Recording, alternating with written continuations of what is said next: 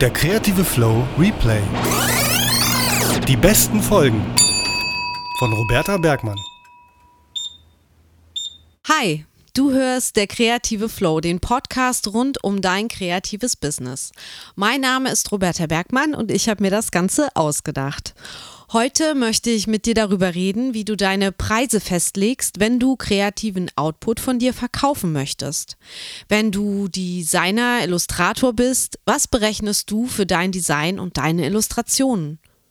Und auf welcher Basis stellst du diese Berechnungen an? Wenn du Künstler bist, was kosten deine gemalten Bilder im Verkauf und wonach richtet sich dieser Preis? Bauchgefühl, eine Formel, der Künstlerfaktor?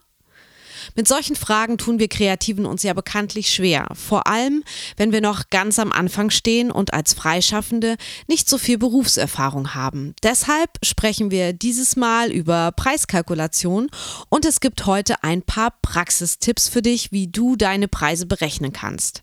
Dazu lasse ich auch einige Kreativschaffende zu Wort kommen. Und damit wir jetzt keine Zeit verlieren, geht es sofort los mit Folge 35 findest du das?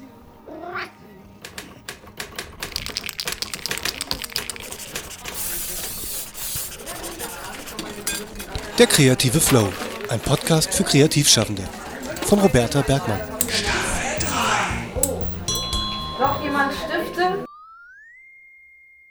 Das Thema, was kostet meine Arbeit beziehungsweise was ist meine Arbeit wert, welchen Preis kann ich dafür verlangen, stellt sich wohl jede, jeder kreativ Schaffende, der von seiner Kreativität leben möchte. Diese Fragen werden auch immer wieder ganz konkret an mich herangetragen. Zum Beispiel, wenn weniger erfahrene Kollegen mich anrufen und fragen, was sie ins Angebot schreiben sollen. Oder bei Gruppenausstellungen fragen mich andere Künstler, welchen Preis sie für ihr Werk nehmen können, wenn wir zum Beispiel gemeinsam für die Ausstellung eine Preisliste zusammenschreiben. Auch hier zeigt sich wieder, die Kreativbranche lässt sich da nur sehr schwer in eine Schublade stecken. Sowas wie feste Tarife oder Tabellen für Preiskalkulation oder festgelegte Regeln gibt es kaum. Daher ja auch das Wort freiberuflich. Dennoch habe ich im Laufe meiner Freiberuflichkeit sehr viel Erfahrung im Bereich Preiskalkulation machen können. Und oft war das auch sehr schmerzhaft, weil ich im Nachhinein gemerkt habe, dass ich definitiv zu günstig war und der Kunde zu wenig gezahlt hat, beziehungsweise ja auch äh, mehr hätte zahlen können und vielleicht sogar wollen. Und das nennt man dann Lehrgeld. Und das hat nicht der Kunde bezahlt, sondern ich. Und damit du dieses Lehrgeld nicht bezahlen musst, möchte ich dir heute mal ganz konkret ein paar Hilfen mit an die Hand geben. Und um dich auf das Thema einzustimmen, spiele ich dir jetzt den O-Ton von Sarah Gläser vor. Alle Infos zu Sarah findest du übrigens in den Show Notes dieser Episode oder unter www.derkreativeflow.de Folge 35. Der O-Ton. So, Aufnahme läuft. Hallo Roberta, wie du weißt, bin ich nicht mehr selbstständig, aber ich war es mal. Ich habe mich damals mit 16 für eine Ausbildung als gestaltungstechnische Assistentin in Grafik entschieden und als ich mit der fertig war, habe ich mich direkt nebenberuflich selbstständig gemacht. Da war ich 18. Was ich aber vor allem war, ist Schülerin, weil ich habe als Haupttätigkeit ähm, noch mein Abitur gemacht, um studieren zu können. Und ich war jung und unerfahren und deswegen habe ich so ziemlich alles falsch gemacht was man bei einer Preiskalkulation überhaupt falsch machen kann. Als Resultat habe ich mich extrem unter Wert verkauft. Es lag vor allem daran, dass ich ein Umfeld hatte, was überhaupt keinen Bezug zu Kunst oder Design hatte. Das heißt, sie haben immer total schockiert reagiert, wenn ich für meine Kunstwerke über 100 Euro verlangt habe. Und an diesen Erfahrungen und vor allem auch an meinem eigenen Budget habe ich dann immer meine Preise orientiert. Ich habe damals ganz viel Acryl gemalt und habe meine Bilder mit so einer bekannten Formel berechnet. Die besagt, dass man sich die Seitenmaße nimmt und die plus rechnet. Also zum Beispiel jetzt ein reales Beispiel. 50 plus 70 Zentimeter, dann hat man einen Wert von 120 und den Wert nimmt man und rechnet ihn mal den eigenen Künstlerfaktor. Und der ergibt sich daraus, was man für eine Ausbildung hat, was man für einen Skill-Level hat, aber vor allem, wie bekannt man schon ist. Und junge Künstler und unbekannte Künstler starten mit einem Wert von um die 5. Und hätte ich das damals richtig gemacht, hätte ich für dieses Bild nach dieser Formel 600 Euro verlangen können. Jetzt dreimal könnte raten, das habe ich natürlich nicht gemacht. Mir kamen diese 600 Euro als Schülerin, weil das für mich verdammt viel Geld war, so extrem viel vor, dass ich den Preis gedrückt habe, und zwar auf 220 Euro. Wenn man sich jetzt aber noch den Wert anguckt, also diese, die, diesen Künstlerfaktor, diesen fiktiven Wert, dann ist der nur noch bei 2,7. Das heißt, ich habe mich um fast 50 Prozent selbst reduziert. Das habe ich erst mitbekommen, als eines Tages ein Auftraggeber mir das Doppelte von dem gegeben hat, was ich eigentlich haben wollte. Das hat mich super schockiert und zum Nachdenken gebracht. Meine Lösung war es dann, mir Stundenwerte zu überlegen. Also so wie jemand, der jeden Tag auf Arbeit geht und seine 15, 20 Euro pro Stunde bekommt, habe auch ich mir das überlegt und Minuten genau aufgeschrieben, womit ich meine Zeit verbracht habe und wie lange ich an einem Bild gearbeitet habe. Und damit war es mir viel, viel schwieriger, mich selbst zu betrügen, aber auch viel, viel einfacher, dem Kunden transparent gegenüber zu sein und ihm zu erklären, warum er so viel Geld für dieses Bild bezahlt. Selbst dann habe ich noch zu wenig verlangt, aber es war schon mal besser als vorher. Was ich damals nicht begriffen habe, ist, dass ich nicht meine eigene Zielgruppe bin. Ich habe eine ganz andere Zielgruppe, nämlich Leute mit Geld. Ob das jetzt ein Start-up ist, was extra ein Budget hat, oder jemand, der lange auf neue Kunst spart oder jemand, der viel verdient. Ich habe Leute, die das Geld haben und die es auch ausgeben können und wollen. So, ich verabschiede mich mal und hoffe, dass ihr das alle besser macht, als ich das gemacht habe. Tschüss!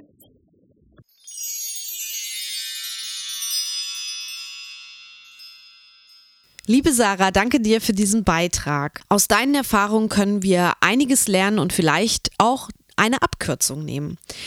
Also, ich ähm, fasse nochmal so Sarahs Beispiel ein bisschen zusammen. Du erfährst äh, in dem O-Ton von Sarah bereits eine Möglichkeit, wie man den Wert eines gemalten Bildes ausrechnen kann, nämlich die Fläche. Das passt jetzt eben gut bei so ja, Bildern, Originalen, aber auch bei Drucken mal äh, dem Künstlerfaktor, lautet hier die Formel. Was ist denn jetzt der Künstlerfaktor? Also dieser Künstlerfaktor ist halt eine, wenn man so will, fiktive Zahl zwischen drei und zehn. Und je nachdem, wie bekannt du bist oder wie bekannt der Künstler ist, ordnet man halt diese Zahl dir zu oder dem Künstler zu. Und das ist jetzt schon sehr subjektiv und schwammig, aber es gibt dir wenigstens ein bisschen Orientierung.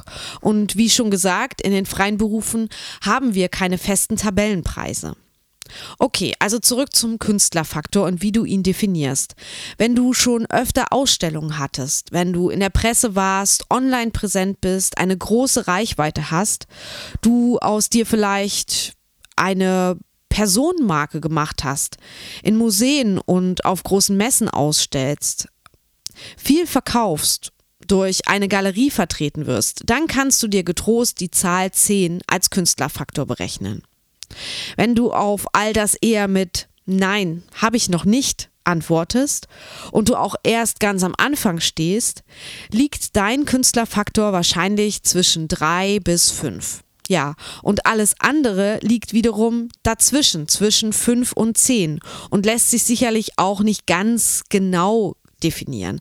Aber das ist nicht schlimm. Es geht hier nur um eine Preisorientierung. Eine weitere Möglichkeit, wie du deine Preise für Kunst ausrechnen kannst und damit auch eine Erweiterung zu Sarahs Formel ist, dass wenn du das Material, den Stundensatz und den Künstlerfaktor für deine Preise nutzt, dann hast du eine weitere Formel, die du ja berechnen kannst. Ich mache das mal an einem Beispiel deutlich. Also du hast ein Kunstwerk erschaffen, vielleicht ein Objekt, eine Plastik, sagen wir mal. Und dafür hast du 150 Euro Materialkosten gehabt. Als nächstes überlegst du dann, wie viele Stunden du gebraucht hast, um diese Plastik herzustellen. Dann solltest du das mit deinem Stundensatz multiplizieren. Okay, wie berechnet sich jetzt der Stundensatz? Nächste große Frage, nächstes Fragezeichen. Da gibt es viele verschiedene Möglichkeiten und Wege. Zum einen kannst du überlegen, was du monatlich an Fixkosten hast und wie viel Geld du monatlich einnehmen musst, um diese zu decken. Und darüber hinaus ja auch, was du zum Überleben brauchst, also um überleben zu können. Wie viel Geld brauchst du da monatlich? Und rechne ruhig auch Geld mit ein, das du vielleicht noch beiseite legst, also sparst für deine Altersvorsorge oder für schlechte Zeiten. Und diese Monatssumme teilst du durch die Stunden, die du monatlich arbeiten kannst, beziehungsweise die du im Schnitt arbeitest. Das sollte dann dein Mindeststundensatz sein. Eine andere Möglichkeit, deinen Stundensatz zu berechnen oder festzulegen, ja, wäre zu schauen, was andere in deiner Branche, zum Beispiel als Illustratoren oder Grafikdesigner im Schnitt verdienen. Dafür kannst du zum Beispiel die Infos von Berufsverbänden abfragen, wie dem AGD, dem BDG für Designer oder der Illustratorenorganisation der IO für Illustratoren, um jetzt mal drei Beispiele zu nennen. Dein Stundenlohn kann aber auch von deiner Erfahrung her berechnet werden. Also bist du noch Anfänger oder Profi. Dann ist es vielleicht auch abhängig von deiner Region, aus der du kommst. Ist es eine wirtschaftlich ärmere oder reichere Region? Kann man für die Leistung, die du anbietest, da mehr oder weniger in deiner Region verlangen, weil einfach diese Preise dort eher gezahlt werden? Und ja, du kannst auch im direkten Umfeld deine Konkurrenz, sage ich jetzt mal, abchecken und schauen, was die für Preise nehmen. Und dein Preis kann eben auch von der Konkurrenz in deinem direkten Umfeld abhängig sein. Und dazu würde ich dir jetzt gern mal einen kurzen O-Ton von der Künstlerin und Illustratorin Katja Spitzer einspielen, der diese Abhängigkeiten ganz gut darstellt und zeigt, dass es manchmal in Sachen Preiskalkulation trotz aller Anstrengungen recht unbefriedigend laufen kann. Der O-Ton. So, Aufnahme läuft. Hallo, hier ist Katja. Ähm, was ich ein bisschen nervig fand in letzter Zeit, waren so Anfragen nach Kostenvoranschlägen. Das waren dann meistens so Institutionen, von denen man oft weiß, dass sie sich für den günstigsten Anbieter entscheiden müssen. Und dann ist bei mir immer so der Zwiespalt, ich gebe mir Mühe mit dem Angebot, möchte ein faires Angebot machen, aber möchte auch natürlich auf meine Kosten kommen und auch nicht unfair gegenüber Kollegen sein, indem ich den Preis zu niedrig ansetze. Und man investiert doch ganz schön viel Zeit in so ein Angebot, ähm, um das wirklich überlegt und gut zu machen. Und am Ende bekommt man nicht mal eine Absage. Das fand ich so ein bisschen überflüssig in den letzten Monaten. Tschüss. Danke, Katja, für deinen Beitrag. Alle Infos zu Katja Spitzer findest du in den Show Notes. Doch jetzt zurück zu der angesprochenen zweiten Formel. Wo war ich denn gerade? Okay, genau. Du nimmst also diese 150 Euro Materialkosten für deine Plastik und addierst die mit der Anzahl der Stunden und deinem Stundensatz. Sagen wir 150 Euro Materialkosten plus 10 Stunden weil die hast du gebraucht, mal 75 Euro, das ist dein Stundensatz. Und somit kommst du auf 900 Euro. Doch das ist noch nicht das Ende der Rechnung. Jetzt nimmst du noch den Künstlerfaktor. Sagen wir jetzt einfach mal der beträgt jetzt bei dir fünf, also du bist noch relativ am Anfang, aber jetzt nicht so ein totales äh, Greenhorn. Und somit bekommst du 900 Euro mal fünf, kommst du auf 4500 Euro als Verkaufspreis für deine Plastik. Jetzt kannst du natürlich noch den Preis auf subjektive, individuelle Kriterien abklopfen. Also das könnte sein, wer ist dein potenzieller Kunde? Wie hoch schätzt du sein Budget ein? Wie hoch schätzt du seinen Kaufwunsch und seine Liquidität ein? In welchem Kontext verkaufst du? Verkaufst du zum Beispiel in einer Gruppenausstellung? und äh, konkurrierst quasi mit den Preisen der anderen Künstler verkaufst du im Rahmen einer Galerie, dann musst du sowieso schauen, weil der Galerist bekommt ja 50 Prozent des Verkaufspreises deines Bildes wahrscheinlich, dann ist dein Verkaufspreis in der Regel sowieso ähm, doppelt so hoch, als wenn du das Bild selbst verkaufen würdest. Nämlich zum Beispiel, wenn du einen Atelierverkauf hättest, dann ist auch die Situation wieder eine andere. Du bist mit dem Kunden allein in deinem Atelier. Es hat eine privatere Atmosphäre auch als beispielsweise jetzt bei einer Ausstellungseröffnung. Und gegebenenfalls gibt es auch keinen Preisvergleich mit anderen Werken und Künstlern. Oder du verkaufst in deinem eigenen Online-Shop. Das heißt, du bist nicht dabei, wenn der Kunde deine Bilder anschaut. Du kannst nicht Einfluss nehmen. Du hast, aber wiederum hat der Kunde, nicht du, äh, sondern der Kunde einen direkten Vergleich mit den anderen Werken von dir. Also musst du halt auch schauen, dass der Preis von dem speziellen Kunstwerk, was jetzt den Kunden interessiert, halt auch passt zu dem Rest deines Werkportfolios, wenn man so will. Ja, und das wären jetzt so die subjektiven Kriterien, die man vielleicht eher unter dem Punkt Erfahrung äh, verbuchen kann. Also du wirst halt mit der Zeit beim Verkaufen eben auch deine Erfahrung mit einfließen lassen können. Eine weitere Möglichkeit, deinen Preis zu kalkulieren, ist zu vergleichen, was andere Künstler, Galerien, Verkaufsplattformen für Bilder mit ähnlicher Technikgröße und Material kalkulieren. Und das hat mir oft Sicherheit gegeben, so dass ich dann wusste, dass ich nicht total daneben lag mit meinem Preis auf dem Markt, ähm, sondern dass der Preis, den ich da kalkuliere, auch ja angemessen ist, weil andere das eben auch nehmen. Also es kann so eine ganz gute Hausnummer sein, dich da ein bisschen zu vergleichen. Und wie auch schon Sarah in ihrem O-Ton sagte, ist es wichtig zu wissen, an wen du verkaufst oder an wen du verkaufen möchtest. Also wer ist deine Zielgruppe? Und mal ganz offen gesprochen, der Preis ist da vielleicht gar nicht so entscheidend, um erfolgreich zu verkaufen. Oftmals spielen da noch viele andere Kriterien eine Rolle beim potenziellen Käufer, wenn ich ihn jetzt mal so nennen möchte. Also ob der kauft oder ob er nicht kauft. Eine Kaufentscheidung wird meist sehr emotional getroffen und dann kann der Preis nur zweitrangig sein. Und zwar für den, der es sich leisten kann. Also er kann sogar irrelevant sein, also das Geld gar keine Rolle spielt. Das kann man sich vielleicht auch als Künstler manchmal schwer vorstellen, weil man selber eben nicht so über Geld verfügt, dass einem Geld egal ist. Hier entscheidet der Käufer also rein emotional, ob er von dir kauft oder nicht, weil er dein Kunstwerk haben muss, weil er sich verguckt hat, weil es ihn so stark berührt und der Kaufwunsch oder der Wunsch des Besitzenwollens sich entwickelt hat und so groß ist, dass dem Käufer eigentlich egal ist, was es kostet. Das ist natürlich ideal, sag ich mal jetzt, als ähm, Verkäufer und als Künstler. Ähm, es ist nicht selbstverständlich, dass es so ist, aber es kann durchaus vorkommen. Noch ein Tipp vielleicht bezüglich der Psychologie des Verkaufens. Seine eigenen Sachen zum Verkauf anzubieten ist sehr, sehr aufregend. Und wenn du verkaufst, bekommst du vielleicht einen ziemlichen Adrenalinstoß dabei. Und das Gegenteil, wenn du nichts verkaufst, kann es dich sehr runterziehen und stark an dir und deiner Kreativität und dem Preis dich zweifeln lassen.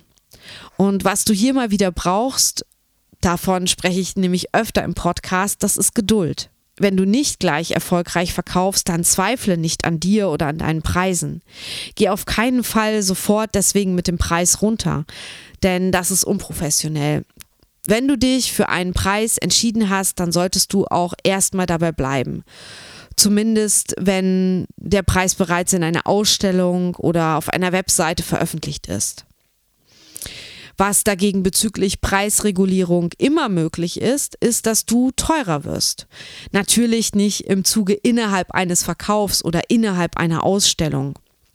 Die Preise kannst du, wenn du merkst, du verkaufst gut oder dein Künstlerfaktor steigt, also deine Bekanntheit oder dein Erfolg steigt, dann kannst du deine Preise einfach nach und nach anpassen. Denn erhöhen ist völlig okay. Sich selbst aber zu verramschen ist unprofessionell und nicht in Ordnung und spiegelt auch kein gutes Bild von dir nach außen wider. Wenn du nichts verkauft hast, zum Beispiel bei einer Ausstellung oder einem Event, dann martere dich nicht selbst damit. Es ist wahrscheinlich viel eher so, dass deine Zielgruppe nicht vor Ort war, dein Angebot gar nicht gesehen wurde. Oder wenn jemand sagt, schönes Bild, aber zu teuer, dann war es einfach nicht dein Kunde. Also der muss nicht unbedingt recht haben, dass es zu teuer ist, sondern er ist einfach nicht deine Zielgruppe. Als letzten Tipp bezüglich Kunstverkauf frage ich dich, welche Art von Kunst machst du? Wo sollte diese Kunst hängen? Und bei wem sollte sie hängen? Wer sind deine Kunden? Dort musst du deine Kunst präsentieren. Das ist total wichtig. Dort musst du auf dich aufmerksam machen. Wenn du eher niedrigpreisige Kunst hast, vielleicht auch Prints oder Produkte verkaufst, ist das eine andere Zielgruppe, als wenn du ein 2 Meter mal 2 Meter Bild für 9000 Euro verkaufen willst. Und stell dir mal ganz praktisch vor, du würdest beides gleichzeitig verkaufen wollen. Wie wahrscheinlich ist es, dass du eine Zielgruppe findest, also eine einzige Zielgruppe, die für beides offen ist? Die niedrigpreisigen Werke für, ich sag jetzt mal, 20 Euro, als auch die Leinwand für 9000 Euro. Das ist doch eigentlich sehr unwahrscheinlich, oder? Und daher ist es wichtig, dass du dich ganz klar aufstellst und somit ganz klar eine Zielgruppe ansprichst oder wenn du mehrere Zielgruppen ansprechen willst, dass du diese Bereiche, die niedrig und hochpreisigen Sachen vielleicht trennst. Das nur so als Tipp von mir.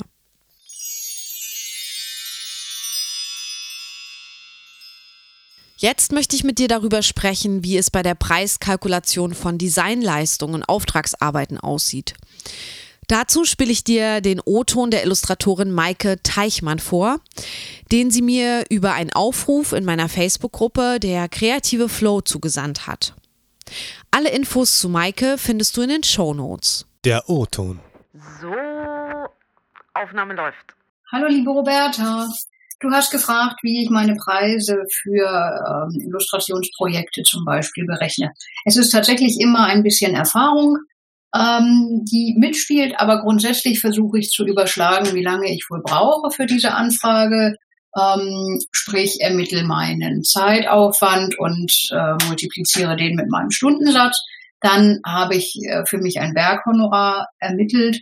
Und im zweiten Schritt geht es dann um die Nutzung, die natürlich individuell mit dem Kunden besprochen werden muss. Und dann äh, nutze ich gerne die Tabelle der äh, Illustratorenorganisation. Dort kann ich sämtliche Werte äh, eingeben und auch da spielt immer ein bisschen mein Gefühl mit und meine Erfahrung. Da wird nochmal etwas angepasst. Aber so ermittle ich dann den Faktor für die gewünschte Nutzung. Der wird mit meinem Werkhonorar multipliziert und ergibt dann die Summe für die Nutzungsrechte. Diese beiden äh, Punkte tauchen dann im Angebot auf. Beides zusammengenommen wäre dann meine Rechnungssumme in Netto.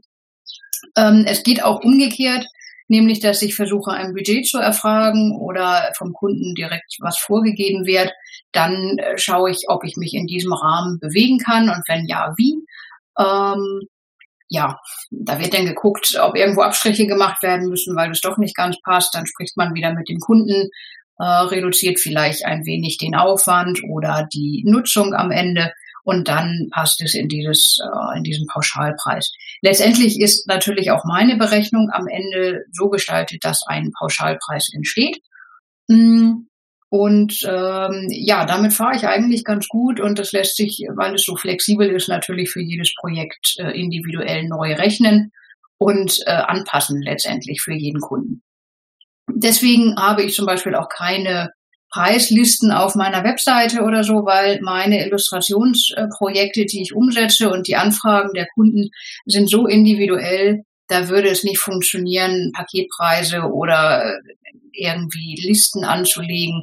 Ähm, das passt für meinen äh, Bereich einfach gar nicht und würde ich dann auch niemandem empfehlen, weil die Kunden sich schnell eben auf diese Zahlen, die sie dort lesen, dann einschießen. Selbst wenn davor ein Ab steht und es nach oben offen ist, ähm, sie lesen das und möchten das dann gern so haben. Also ich kalkuliere jeden Auftrag ganz individuell, ermittle meine benötigte Zeit und äh, dazu die Nutzung und damit fahre ich ganz gut. Liebe Grüße, Maike.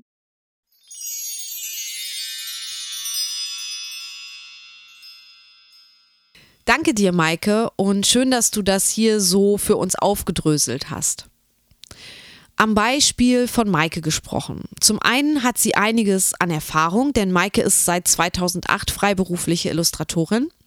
Zum anderen spricht sie darüber, dass sie sich ein Werkhonorar errechnet, indem sie die Arbeitsstunden schätzt bzw. zählt und diese mit ihrem Stundensatz dann multipliziert. Ein weiteres Schlüsselwort, das in Maikes O-Ton fällt, ist Nutzungsrecht. Das kennen die bildenden Künstler jetzt eher selten, da sie meist das Original verkaufen und damit zumeist auch alle Nutzungsrechte. Bei Designern, Illustratoren, Gestaltern ist es aber eher so, dass wir selten Originale verkaufen, sondern eher die Nutzung eines Entwurfs. Also wir erstellen einen Entwurf und verkaufen dann dessen Nutzung. Und Nutzungsrechte errechnet man auf Basis der verschiedenen Nutzungsarten, Nutzungsfaktoren. Dabei unterscheidet man zum Beispiel, um welche Art von Entwurf es sich handelt. Also habe ich ein Logo gemacht, ein CI oder CD, Werbung, ähm, ein Neben- oder Hauptelement einer Gestaltung. Dann unterscheidet man das Nutzungsgebiet, also wird mein Entwurf lokal, regional, national oder international genutzt vom Auftraggeber. Dann ist eine weitere Nutzungsart oder Nutzungsfaktor die, ähm, der Nutzungszeitraum. Also ist das für eine Veranstaltung, die innerhalb von einer Woche oder einem Tag erledigt ist, dann ist das eine beschränkte Nutzung, also ein beschränkter Nutzungsraum. Oder gebe ich diese Gestaltung für unbestimmte Zeit frei, dann ist es eine, ein unbeschränkter Nutzungszeitraum. Und das ist natürlich teurer, als wenn ich das beschränke. Dann kann man den Zweck ähm, definieren. Ist es eine zweckgebundene oder zweckfreie Gestaltung? Man kann die Auftragsart definieren. Ist es ein Einzelauftrag, ein Folgeauftrag oder äh, innerhalb eines Rahmenvertrags ähm, Auftrag?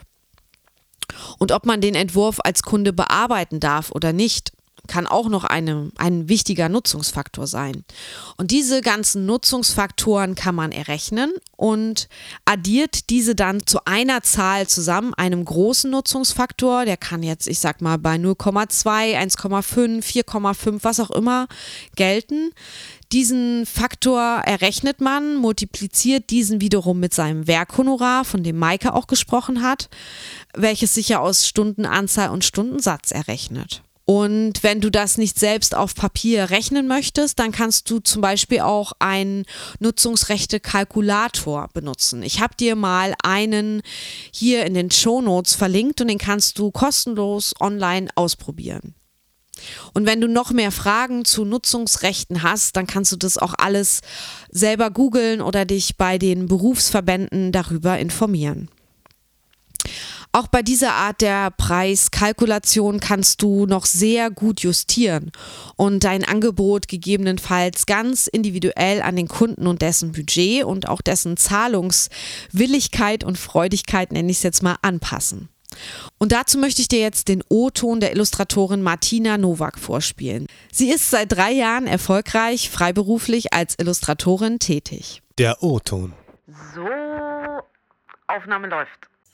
Hallo, liebe Roberta. Ich bin Martina Nowak und seit 2017 selbstständig als Illustratorin.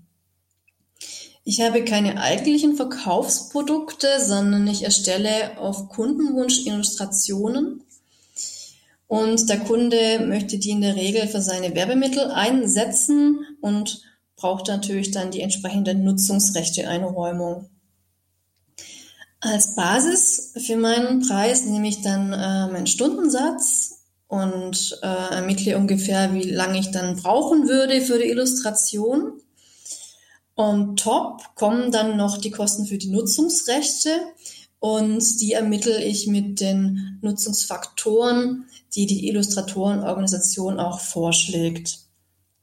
Schwer fällt mir die Preisermittlung eigentlich nur, wenn das Budget komplett unbekannt ist, weil ich ja innerhalb des Angebots sehr gut justieren kann, zum Beispiel wie viele Entwürfe inkludiert sind oder wie hoch der Detailgrad sein wird.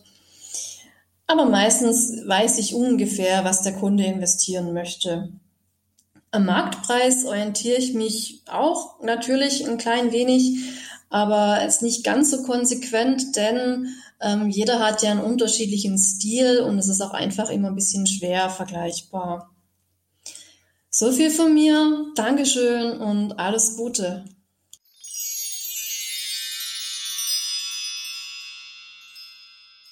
Vielen Dank, Martina, für deinen Einblick. Alle Infos zu Martina findest du in den Show Notes.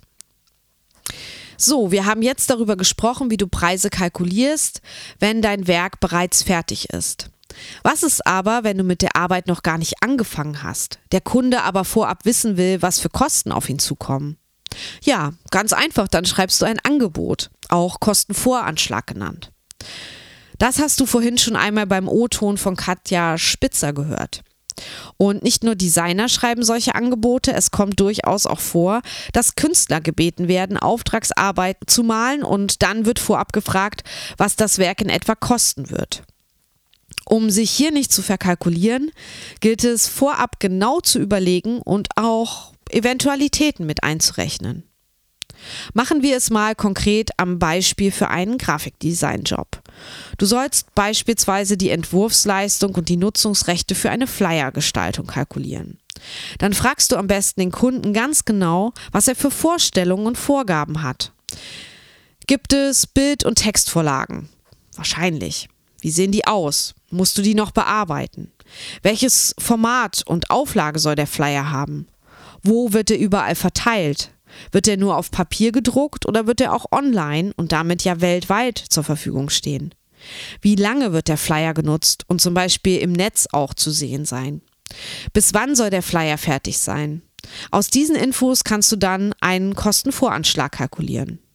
Und dazu möchte ich dir den O-Ton von Annika Kuhn vorspielen. Sie beschreibt sehr schön, wie so ein Briefing mit dem Kunden abläuft und was alles beim Kostenvoranschlag einfließen kann. Hier Stichwörter Entwurf, Nutzungsrechte, Korrekturschleifen, Autorenkorrekturen, Preisabweichungen und so weiter.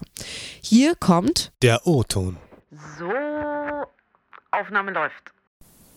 Hi, ich bin Annika ich arbeite als freiberufliche Illustratorin und Grafikdesignerin und bin jetzt seit 2006 selbstständig, habe also während des Studiums bereits angefangen, äh, freiberuflich zu arbeiten. Ja, ähm, zur Frage, wie kalkuliere ich denn ein Angebot? Ähm, in der Regel ist das so, dass der Kunde wissen will, äh, wie teuer wird Produkt XY also zum Beispiel will er eine Broschüre haben oder eine Illustration für ein Cover oder für eine ganze Broschüre oder ein Buch. Und ich versuche dann erstmal den Kunden sehr genau zu löchern, was er eigentlich ganz genau haben will. Ich lasse mir Beispiele zeigen, ähm, damit ich so eng es geht kalkulieren kann oder so gut es geht kalkulieren kann, was den Kunden das am Ende kostet und mache im Prinzip einen Kostenvoranschlag. Also ich lasse mich nicht auf den Preis festnageln, sondern ich sage ihm halt, ungefähr wird es so und so laufen. Ich biete ihm dann zwei Korrekturschleifen an, das ist so ein Standard, den ich mache. Alles, was darüber hinausgeht oder wenn es eine Abweichung von äh, über 10% gibt, sowohl nach oben als auch nach unten, ähm, passe ich das an. Und ähm, ja, alles weitere sind dann eben auch äh, Autorenkorrekturen. Die müssen dann eben extra bezahlt werden. Äh, fällt es mir weiterhin schwer? Nee, eigentlich nicht, denn ähm, ich habe angefangen, meine Zeit in einem Zeiterfassungstool äh, zu tracken und lege dort Kunden an mit Projekten, sodass ich also immer weiß, wie lange habe ich für jedes Projekt im Endeffekt wirklich gebraucht so weiß der Kunde nachher, ähm, woran er ist und ich kann halt auch, wenn ich wieder ein ähnliches Projekt habe, das quasi in dieser äh, Datenbank nachsehen und weiß dann, ähm, ja, wie ich das nächste Projekt kalkulieren muss. Ähm, nachjustieren kann man natürlich an verschiedenen Stellen, zum Beispiel bei den Nutzungsrechten. Da ähm, der Kunde kommt häufig und sagt, ich will alle Nutzungsrechte, die es gibt einfach, weil er Angst hat, irgendwas falsch zu machen. Ich versuche dem Kunden dann halt erstmal äh, zu interviewen, wofür braucht er es ganz genau, ähm, war, ja, an welcher Stelle können wir da einfach auch noch Kosten sparen und biete ihm halt auch an, dass man diese Nutzungsrechte im Nachgang halt von mir aus auch in fünf Jahren noch verändern kann oder nachkaufen kann. Ähm, ja, und so fahre ich eigentlich sehr gut. Das kann ich nur empfehlen. Ja, bis dann. Mach's gut.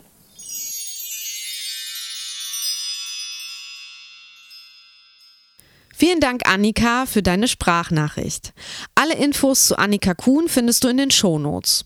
Und wenn du mir auch mal eine Sprachnachricht schicken möchtest, dann geh einfach auf meinen Speakpipe-Link und sprich mir mit dem Handy, dem Tablet oder deinem Rechner eine Nachricht ein unter www.speakpipe.com slash der kreative Flow.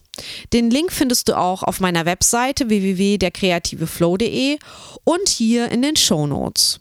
Du kannst mir natürlich auch eine Sprachnachricht per Mail schicken. Abschließend noch ein Tipp zum Thema selbstbewusst Preise verhandeln und Preise kommunizieren.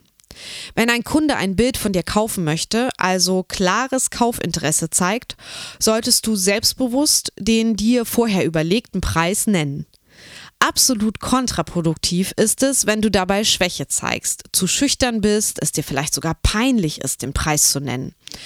Das spürt der Kunde anhand deiner Körpersprache, dem, was du sagst, deiner Mimik und Gestik und es vermittelt ihn einen komischen Eindruck, kann man sagen, so als wenn der Preis nicht gerechtfertigt wäre, weil du ja anscheinend selbst nicht dahinter stehst.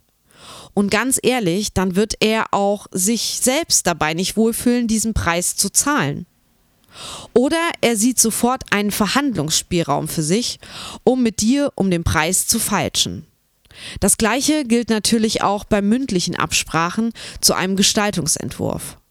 Oftmals rufen ja Kunden gern mal spontan an und fragen direkt, was kostet das? Und wenn du dich davon überrumpelt fühlst, aus meiner Erfahrung ist das immer der Fall, weil es sich zumeist um ein neues und individuelles Angebot handelt, dann lass dir keine Preise spontan entlocken am Telefon, sondern sag so etwas wie, darüber muss ich kurz nachdenken und das Angebot anschließend für Sie individuell kalkulieren. Ich schicke es Ihnen noch heute schriftlich per Mail. Oder du sagst, du rufst äh, gleich oder zeitnah zurück, da du das gerade nicht pauschal beantworten kannst. Das wäre mein Tipp, um sich selbst nicht in eine nachteilige Verhandlungsposition zu begeben. Ich äh, fasse nochmal zusammen für dich. Was hast du heute gelernt? Wenn du deine Preise für deinen kreativen Output kalkulierst, gibt es unterschiedliche Herangehensweisen. Du kannst es zum Beispiel bei Bildern über die Bildfläche und den Künstlerfaktor ausrechnen, also Bildfläche mal Künstlerfaktor. Des Weiteren kannst du bei Kunst auch das Material plus den Stundensatz mal die Stundenanzahl mal den Künstlerfaktor rechnen. Und vergiss auch nicht, die individuellen Kriterien zu prüfen. Also, wer ist deine Zielgruppe? Budget des Kunden, Größe seines Kaufwunschs, seines Verlangens, Ort, Umfeld des Verkaufs, Gesamtwerk im Vergleich, also dein Gesamtwerk, dein Preis im Vergleich zu anderen Werken Dritter, die so ähnlich sind. Diese Kriterien gelten auch beim Verkauf von Entwurfsleistungen wie Grafik und Produktdesign, Illustration und Fotografie. Hier kommen aber noch die Nutzungsrechte zur Preiskalkulation on top. Denke daran, alle Nutzungsarten und Faktoren auszurechnen und vorab zu erfragen, damit du sie berechnen kannst. Bei einem Kostenvoranschlag oder Angebot versuche, ein genaues Briefing beim Kunden einzuholen und alle Eventualitäten zu verschriftlichen.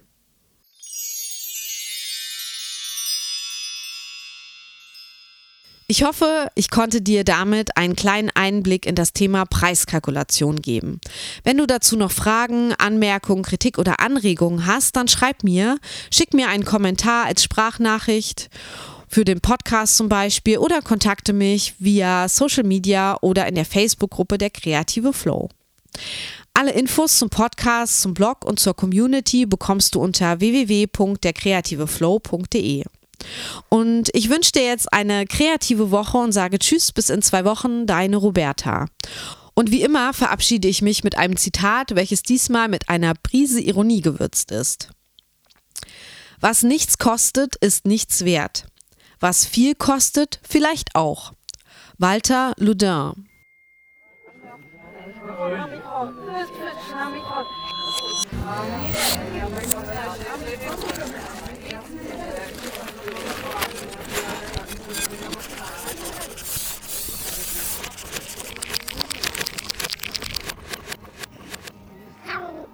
Nicht.